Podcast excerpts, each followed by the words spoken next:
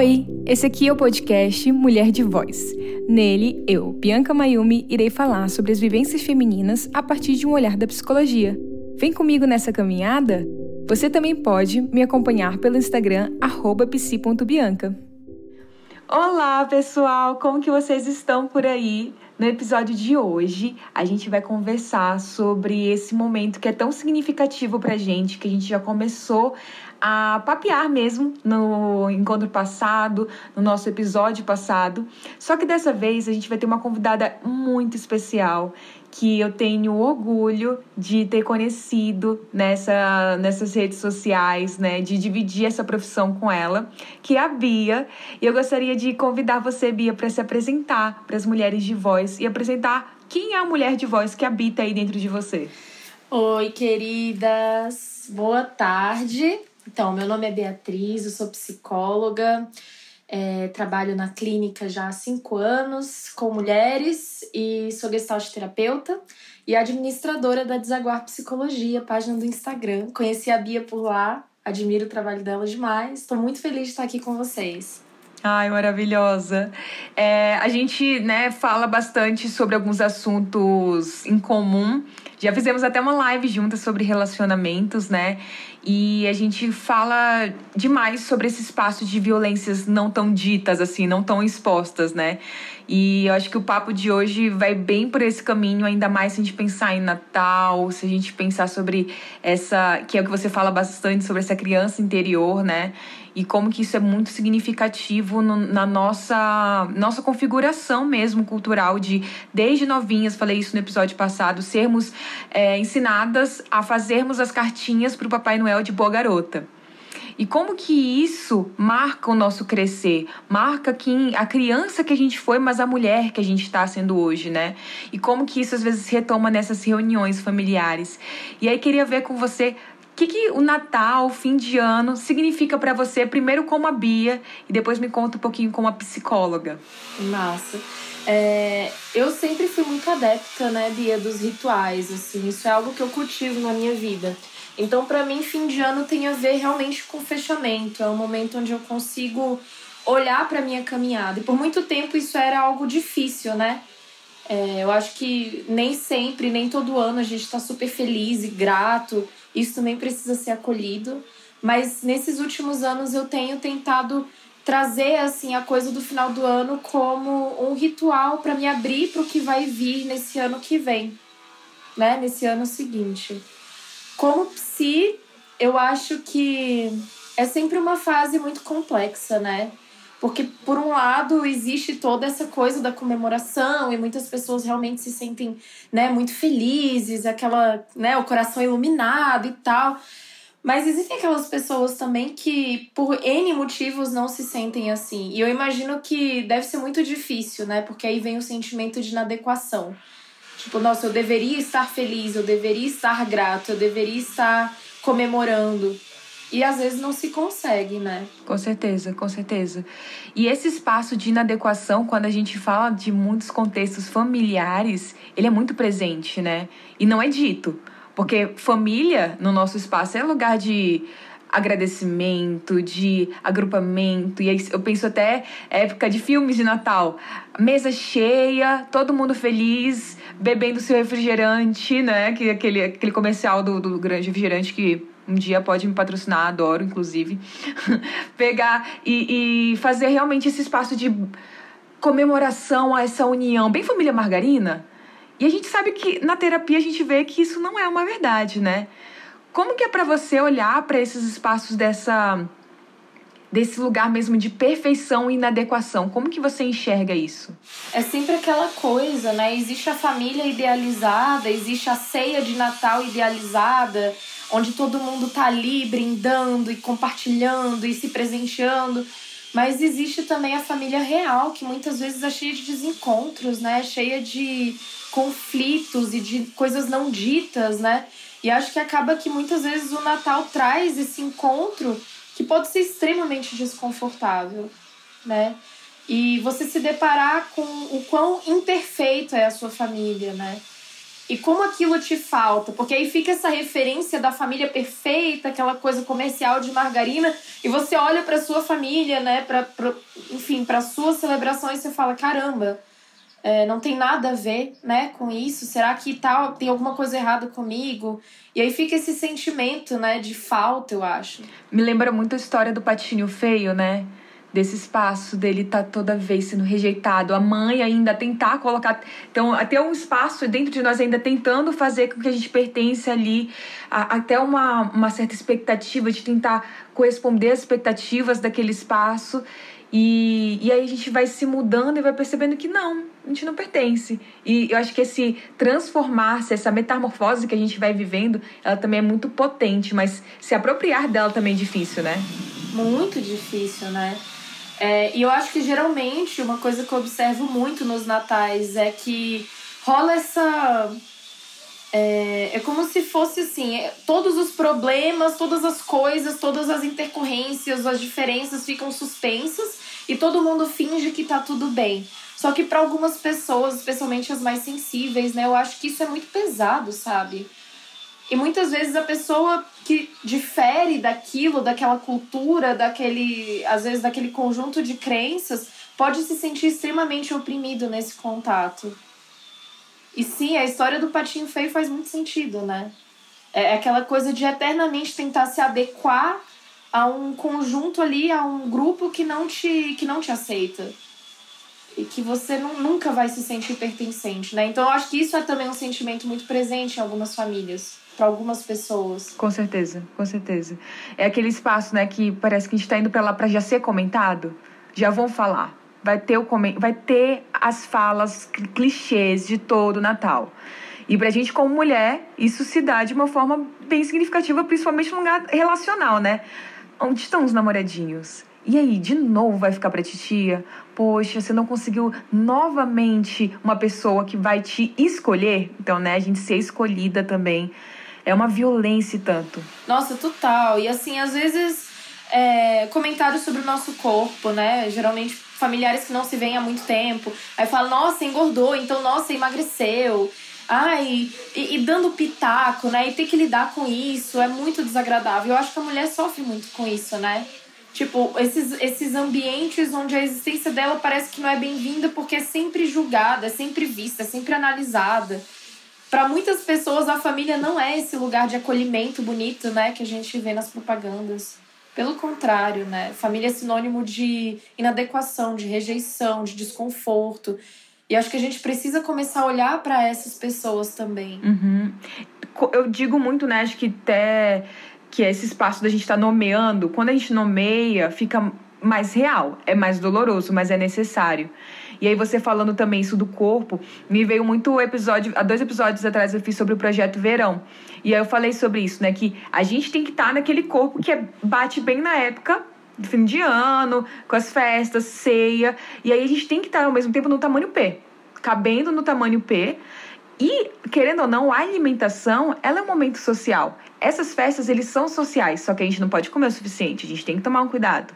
Segura aquele pavê, segura a quantidade de comida que vai ter, porque vai estar todo mundo ali julgando, vai estar todo mundo apontando o dedo. E às vezes a gente aponta o dedo antes dos outros apontarem, né? Pra gente se proteger desse outro.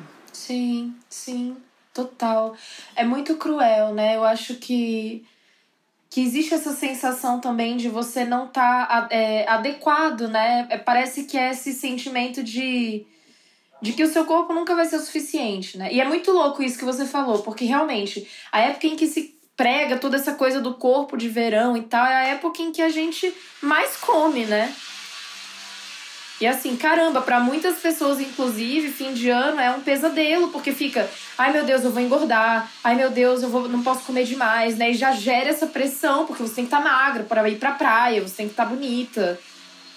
É terrível. Sim, sim. E é assim, um movimento de estou me preparando para isso. Estou me preparando, o ano todo para esse momento. Nossa, a gente não descansa, a gente não, a gente não para. Não.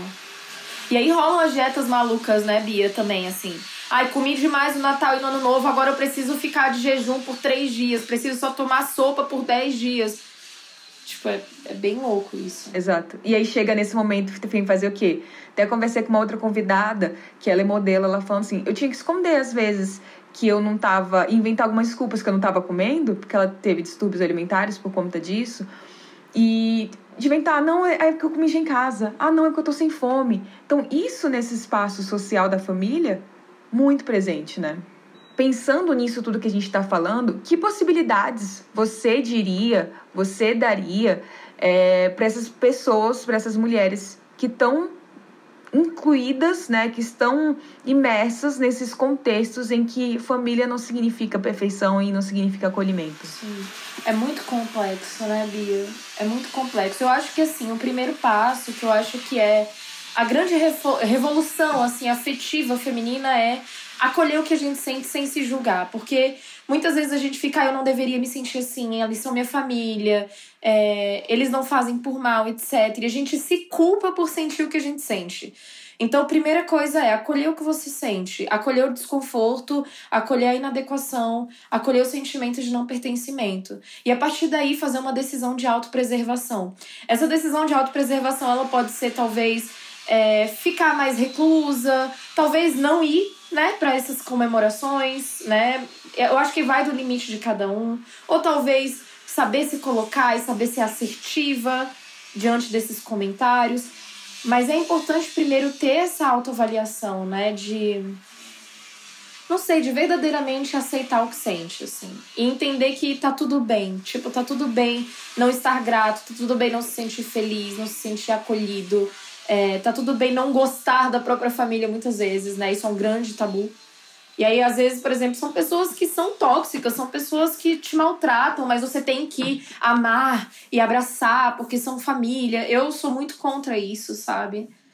Então, assim, eu acho que é, é, é sobre ter essa autonomia de se perceber, assim, e de se validar, sabe? E, e encontrar também seu bando, né? Às vezes, ok, não vou, mas eu tenho outro Total. espaço para ir. Eu tenho aqui um outro lugar que Total. eu me sinto muito bem, que as pessoas me tratam bem, família de alguém, ou amigos, enfim. Tem como a gente ir encontrando pessoas que a gente possa pertencer. Porque é importante também a gente se sentir pertencente, né? A gente não pode falar, ah, não, dá para você viver só. A gente é um ser social. Mas que a gente não precisa desse caminho linear que nos vendem. Sim. Eu acho que é muito louco, né? Porque a gente, é... a gente também ouve muito sobre essa coisa de pertencer, né? E de não pertencer e tal, e de buscar esse pertencimento. Mas eu acho que isso é algo que a gente cria também, né? A partir das relações que a gente escolhe e a partir dos lugares que a gente decide ocupar. E poder escolher, eu não quero ocupar esse lugar para ocupar esse outro, que me nutre muito mais.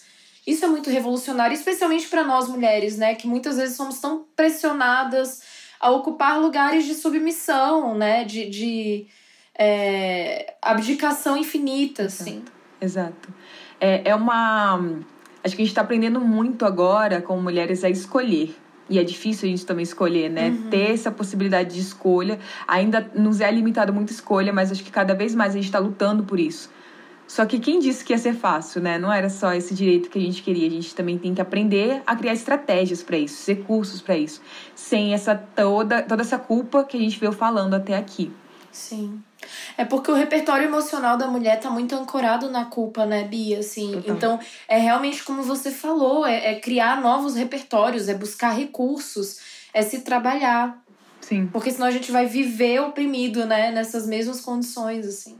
Sim. E é, é, eu penso muito naquele filme, O Clique, que, que a gente vai meio que assim, indo no automático. E quando a gente para, a gente fala assim: onde? Como cheguei aqui? Que momento foi que eu me permiti? E vem de novo, culpa. Como eu me permiti chegar aqui? É. Como foi que eu me desresponsabilizei de mim mesma para isso?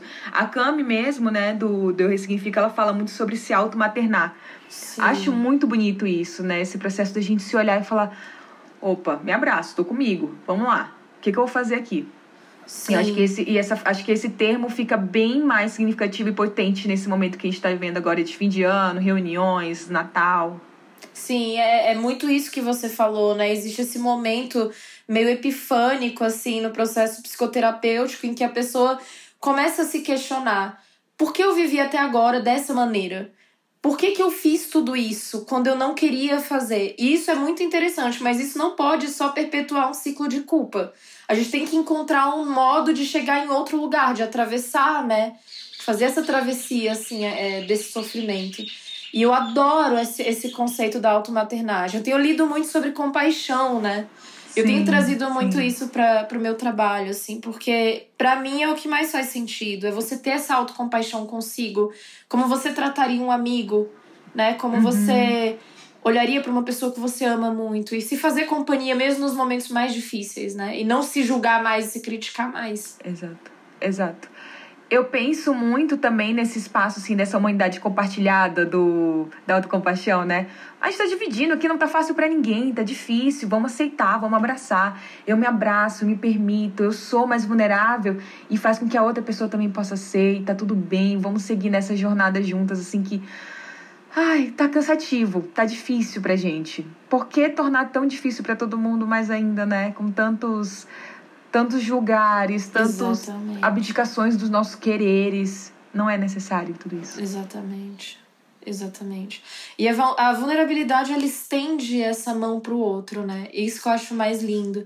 É como você disse, assim, quando a gente se permite ser vulnerável, a gente também dá permissão pro outro ser vulnerável diante de nós. E aí a gente encontra um ponto de, de convergência, assim, na nossa humanidade, né? Muito bonito. É, é.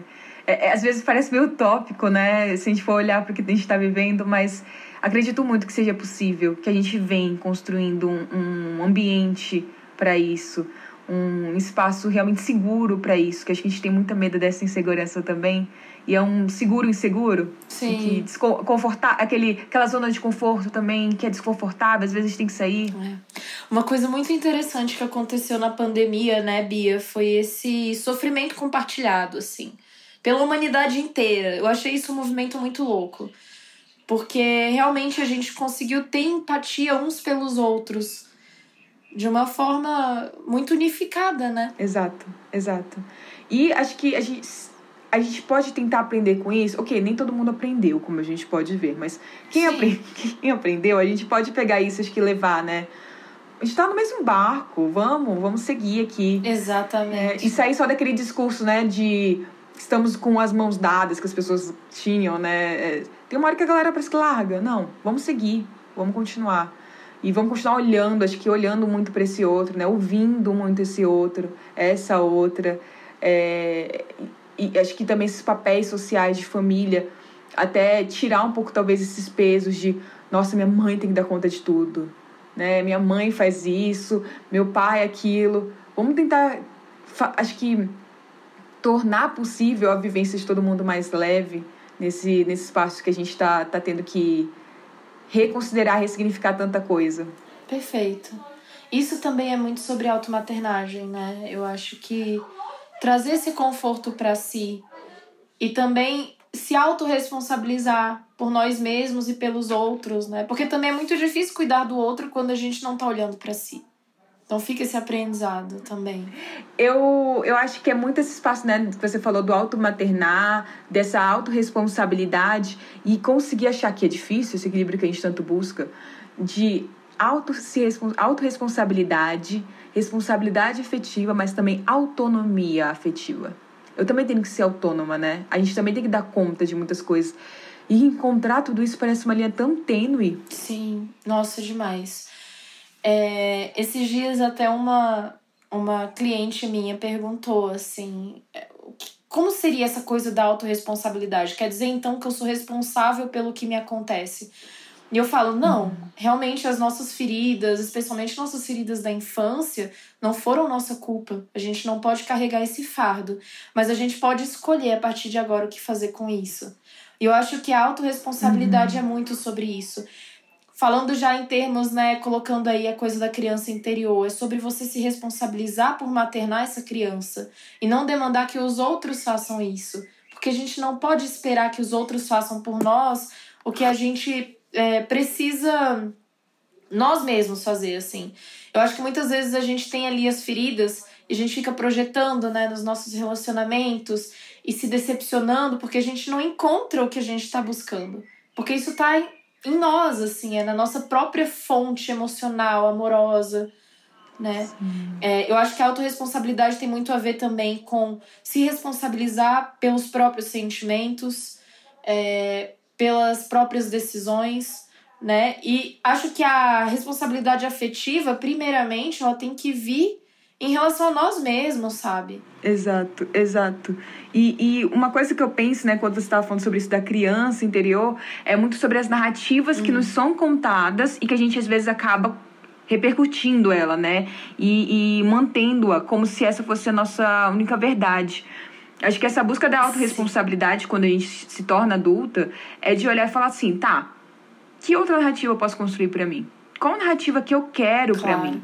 O que, que eu vou querer construir para a Bia do futuro, né? E aqui a gente usa para nós duas e para outras mulheres também que estão aqui ouvindo. Quais quais são os passos, quais são as histórias que eu quero contar, o que eu quero construir para mim por mim? Sim. É, é muito sobre isso, né? Porque assim, o que é o que eu costumo falar também assim para as mulheres que eu atendo, né? O que passou passou. Nada do que a gente faça pode alterar esse passado. Mas é sobre ressignificar mesmo, é sobre você se apropriar desse lugar da decisão de pensar como eu quero viver a minha vida a partir de agora. Que tipo de relações eu quero construir? Como eu quero é, me curar e cuidar das minhas feridas? Sem que outras pessoas precisem ocupar esse lugar, sem que eu precise preencher esses meus buracos com coisas que nunca vão me trazer a satisfação plena. Né? E acho que quando a gente se coloca como essa fonte primária de amor, de compaixão, de autocompaixão, a gente chega em lugares muito bonitos, sabe? Com certeza.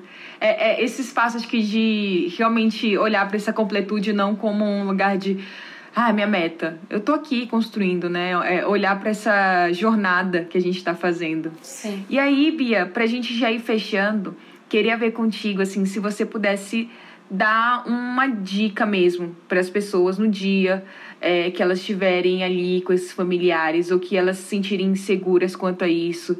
A gente veio falando muito sobre esse olhar para si, mas de se você pudesse falar algo para elas, o que, que você falaria? É eu acho que encontre dentro de si esse suporte, né? Busque recursos, seja a partir das suas relações afetivas, é, seja a partir da sua criatividade, seja a partir do que faz sentido para você e para sua vida, seus projetos, seus sonhos, mas encontre esse lugar de pertencimento dentro de si, sabe? É claro que isso é muito difícil, não é fácil, é uma caminhada. Mas eu acho que essa decisão de parar de tentar se encaixar para caber nas expectativas dos outros é muito poderosa. E é uma mudança de chave mesmo, sabe? Que lindo, que lindo. Muito, muito obrigada por essa fala. De verdade, Bia, assim, esse espaço de, de se apropriar-se de si, de mergulhar em si, né? Sim. É, é, acho que o nosso grande, se a gente pode falar objetivo, mas nosso grande percurso mesmo, como você falou, nossa caminhada. Ai, maravilhoso. Muito obrigada mesmo. De nada. Só tenho a agradecer esse espaço de troca. É, você é muito significativa mesmo, assim. Eu reflito muito com tudo que você traz, Bia. Participei já do seu grupo, né? E, e ele tem muito esse olhar de, de resgate para nossa para o nosso interior mesmo. E eu acho que é muito, muito isso que a gente está tanto falando aqui hoje.